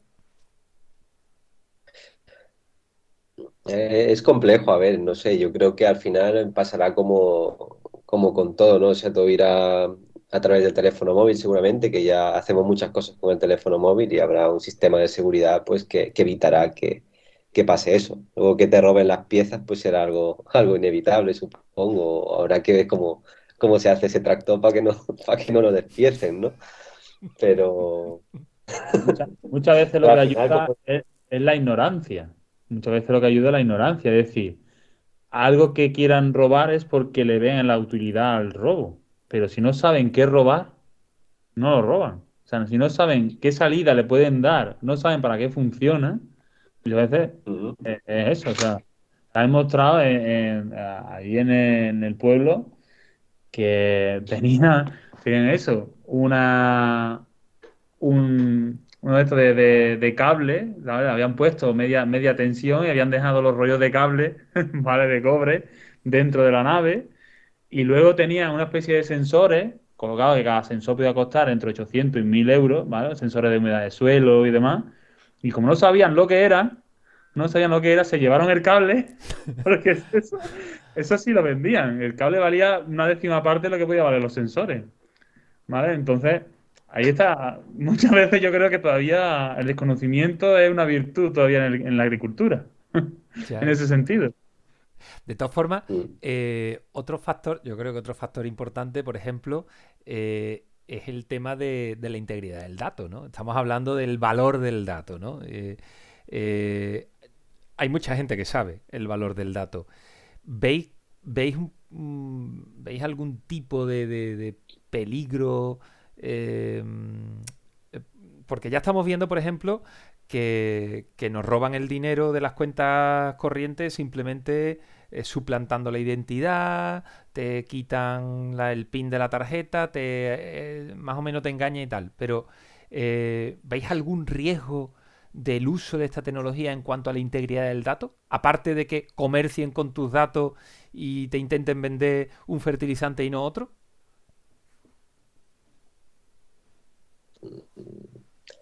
Peligro como tal no, no lo creo. O sea, lo, que sí eh, hay un debate sobre quién es el dueño de los datos. Eso sí que creo que es más el, el debate en sí, no, no el peligro como tal. Eh, como te decía antes, pues hay empresas que ya están monitorizando esos datos, pero no queda muy claro o hay un debate ético sobre quién es el dueño de esos datos, ¿no? Porque es el agricultor, es la empresa que te vende el tractor o, por ejemplo, hay muchas empresas que que están implantando estos sensores en los tractores antiguos, que, que no traían ese tipo de, de, monitores, ¿no? Porque los nuevos sí que los traen, ya son capaces de medirte eh, la temperatura del aceite, si el conductor se ha subido o se ha bajado del tractor, eh, si está trabajando, tendría que estar trabajando el, tractorista en este caso, ¿no? Entonces, esa información la tiene, como te digo, eh, las empresas estas, muchas veces lo, sabe el agricultor, pero no saben el, valor que tiene, ¿no? O, si, ellos son los propietarios de esos datos. Y el día de mañana eso va a valer dinero también. Em, entonces, ¿a quién habrá que pagarle? ¿Al agricultor, a la empresa que recolecciona esos datos? Peligro como tal no le veo, pero sí que hay que establecer muy bien eh, el límite de propiedad. Yo creo que eso es lo más importante. De hecho, hay serios debates, ya no solo a nivel de agricultura, sino que en muchos otros ámbitos. Eh, a nivel de, de, salud también hay mucho, mucho debate, ¿no? Porque, claro, donde, aunque parezca mentira, no, es mentira, ¿no? Pero donde más se está desarrollando la inteligencia artificial, aunque nos desviemos un poco de la agricultura, es en la medicina, ¿no? Porque al final es donde más dinero hay, donde más se está invirtiendo, porque al final a todos nos importa la salud, ¿no? Entonces, allí sí que está muy bien establecido los, los límites y la propiedad intelectual y en la industria, porque al final todo eso es dinero. Pero en la agricultura como que lo estamos dejando así pasar, pero el día que el agricultor despierte y vea que eso tiene valor, eh, pues lo ideal sería que eso se venda, ¿no? Porque las empresas están, eh, están dando mucho dinero con esa información que tienen y el agricultor eh, no está recibiendo una recompensa, más bien les están vendiendo cosas a costa de ellos, ¿sabes? O sea, a partir de sus propios datos les venden cosas. O sea, que es un, un poco... Da para un debate muy amplio. Va más o menos lo que hace Google, ¿no? Eso es. Como nos pide el CAPTCHA, estamos entrenando un modelo gratuitamente. Claro, pero, pero en este caso Google se pues asegura de que tú lo firmes. Otra cosa es que nosotros no lo leamos. Pues yo, yo hablando de lo del CAPTCHA, eh, mm, tú lo estás entrenando, pero yo siempre que me, enseñan paso de peatones, selecciono los edificios y, me puedo llevar toda la tarde seleccionando edificios que no consigo pasar para adelante. O sea, al final tengo que seleccionar el paso de peatones. O sea, que al final. Rompiendo algoritmos, ¿eh? Bueno, ah. eh, ya sabes cómo soy, Juan. Siempre se dice que el 100% del algoritmo nunca funciona, pero es por personas como Manuel. sí, bueno, yo también he sido testigo al chat GPT, le ha dado las vueltas también alguna que otra vez. ¿eh? Sí, Em, yo no sé cuántas preguntas nos quedan. Yo creo que un par, ¿no? Sí. ya, porque ya casi que nos vamos a volver a pasar otra vez. vamos a tener que hacer una tercera entrega. una, eh, quizá, quizá una última pregunta. Yo no sé si ya después, Manuel, tú quieres hacer alguna, pero eh, ¿cómo vaticináis el futuro de esto en la realidad? ¿no? Mm, ¿Medio plazo, largo plazo, corto plazo? Vuestra opinión personal. Al final es como cualquier herramienta que se incorpora. ¿Cómo fue la revolución industrial? ¿Cómo fue la introducción del tractor? ¿Cómo fue la introducción de un arado? ¿Cómo fue la...? Yo creo que al final será una cosa generacional y al fin y al cabo se va a incorporar sí o sí. Vamos, lo, lo ha hecho ya. No es que lo esté haciendo, sino lo ha hecho. Ha irrumpido y ya no se, no se puede parar, ¿no? Entonces, yo creo que hay que asumirla y lo que hay que hacer es hacerse responsable del uso de esa tecnología ¿no? y, de cómo se va a usar esa tecnología. Por, lo que yo creo que no hay que ni tener un miedo, ni tener una escepticismo a no usarlo. No, no, simplemente es darle vía suelta y que se genere de una manera ética y moral, como bien ha dicho antes Enrique, eh, apropiada para cada sector, ¿no? Eh, sí, totalmente de acuerdo con lo que dice Pedro. Eh, yo creo que cada vez somos más conscientes. De hecho, hace poco que se han reunido, bueno, tanto miembros de la Unión Europea, si no recuerdo mal, Estados Unidos, China, todos los grandes, incluso Elon Musk también, como para, como para establecer un poco cuáles van a ser esos límites de la inteligencia artificial para que esto no se nos vaya un poco de las manos. Y al final yo creo que, como ha dicho Pedro, eh, lo que tenemos que saber es utilizarla. y porque si no, al final la inteligencia artificial, el ser humano de por sí, yo creo, tengo una teoría que somos, somos vagos, no todo el mundo, pero intentamos cuanto menos cosas hacer, pues mejor. Al final, la ley del mínimo esfuerzo, ¿no? Que, que se dice, ¿no? Entonces, al final, con herramientas como ChatGPT y tal, que, te, que prácticamente te hacen, sí es verdad que no como tú deseas, pero si, si eres listo enseñándole un poquito, pues te ahorran mucho tiempo, ¿eh? eso lo, lo tengo bastante bastante comprobado. Totalmente. Eh, y déjame brevemente un ejemplo, pero también tenemos que tener cuidado que no nos vuelva tontos, ¿no? Eh, estaba enseñando clase eh, hace poco en la escuela y tenemos que hacer un ejercicio en el que incluía programación, ¿no? Teníamos que simplemente encender y apagar una luz. Y para eso había que meterle un pequeño código y, y los alumnos lo que hacían era decirle a ChatGPT que les diga el código para encender y apagar esa luz. Claro, todo el mundo copiando el código y pasándoselo a través del ordenador al sistema que hacía encender y apagar la luz. Pero claro, y todo diciendo, oye, Enrique, esto no funciona. Y digo yo, pero es que ChatGPT no sabe cómo tienes conectados los cables para que se encienda y apague la luz. Y entonces, pues claro, todo el mundo, o sea, habían 30 estudiantes en el aula y a ninguno, de verdad, a ninguno se le ocurría eso, sino que todos como, como, como ovejas siguiendo un poco lo que decía ChatGPT, pero no pensaba. Entonces, yo creo que tenemos que tener cuidado en no olvidar eso, que nosotros, al final y al cabo, somos los que tomamos las decisiones. Yo creo que, yo creo que al hilo de lo que tú vas, eh, podemos tener un GPS, pero nunca viene mal, creo, saber manejar una brújula.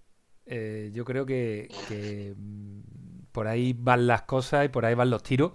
Pero de todas formas, yo creo que, que al final esta tecnología nos va a ayudar a hacer una agricultura y en general nuestras vidas, ¿no? Eh, mm, nos va a ayudar a ser más eficientes, nos va a ayudar a, afinar mucho más, incluso eh, si, hacemos modelos de modelos productivos en los que requieren menos insumos y requieren menos materias primas, al final vamos a tener una, una producción agroganadera pues mucho más responsable medioambientalmente, vamos a poder eh, incluso llegar a desafíos que ahora mismo tenemos, ¿no? Que tenemos un problema de materias primas y tenemos un problema de, medioambiental con, con, determinadas cuestiones y si somos capaces de reducir, como decíamos antes, hasta un 40% las dosis de riego y no tenemos agua, pues yo creo que bienvenida esta tecnología, ¿no?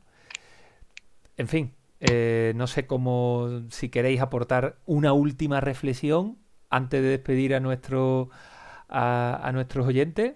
Ah, perdón, antes de, despediros y, y darles las gracias a los oyentes, si queréis decir algo más, hablad ahora o callad hasta el próximo programa. No, nada, por mi parte nada, espero que hayan disfrutado como nosotros, al menos yo, yo disfruto con vosotros como un enano. Entonces, que cualquier cosa, saben dónde, sabe dónde estamos, no tenemos pérdida, estamos en la escuela y, nada, son bienvenidos para siempre y, para el, el, tema que sea, ¿no? Enrique. Nada, eh, yo por mi parte también agradeceros mucho, me lo he pasado muy bien, la verdad. Eh, al principio no digo a ver, a ver lo que vamos a, de lo que vamos a hablar un poco, pero la verdad es que como ha dicho Pedro, al final me lo he pasado muy bien. Agradeceros la, la, invitación y nada, al final yo creo que no hemos profundizado tampoco mucho como yo esperaba en inteligencia artificial, porque al final hemos tocado un poco de todo, pero bueno, que eh, podemos profundizar en otras ocasiones, en otros temas, porque al final yo creo que da para muchísimo. Si profundizamos en cada una de las cosas que hemos, que hemos tocado, da para un año entero de, de programa, creo, y nos sobraría. por completo. Bueno, eh, muchas gracias a los dos por, por haber participado y por el gran y fantástico rato que hemos echado. Bueno, tú como oyente, como oyente podrás decir que has aprendido algo, ¿no? Tú decías, yo este programa vengo de oyentes. Hombre, yo sí tengo que confesar a los oyentes que bueno, este programa eh, a mí me pillaba un poco menos documentado. soy. Sí, sí, sí, soy culpable, soy culpable. No, no, pero he aprendido muchas cosas, ¿eh? Bueno, así pues, que, pues nada, muchas gracias. En fin, pues queridos amigos, hasta aquí llegó el, programa de hoy. Eh, muchísimas gracias, de verdad, de corazón, Juan, Enrique, Pedro. Gracias a los oyentes que hoy han... Ya, bueno, no sé cómo, cómo enlataremos el programa, si en, en dos capítulos, en uno, ya veremos cómo lo hacemos. O hacemos uno y el que quiera que lo escuche y el que no, pues que se lo escuche a trocito, ¿no? Porque hay mucha gente que lo, se lo escucha a trocito. En cualquier caso, muchísimas gracias por escucharnos. Recordad que podéis suscribiros al programa y así enteraros cada vez que, subamos un nuevo eh, podcast. Y si queréis contactar con nosotros, recordamos el correo oyentes y, ah, y nuestras redes sociales también. Lo dicho, muchísimas gracias por estar ahí y hasta el próximo programa. across the wide Missouri, across the wide Missouri, across the wide Missouri. Wait, we're bound away.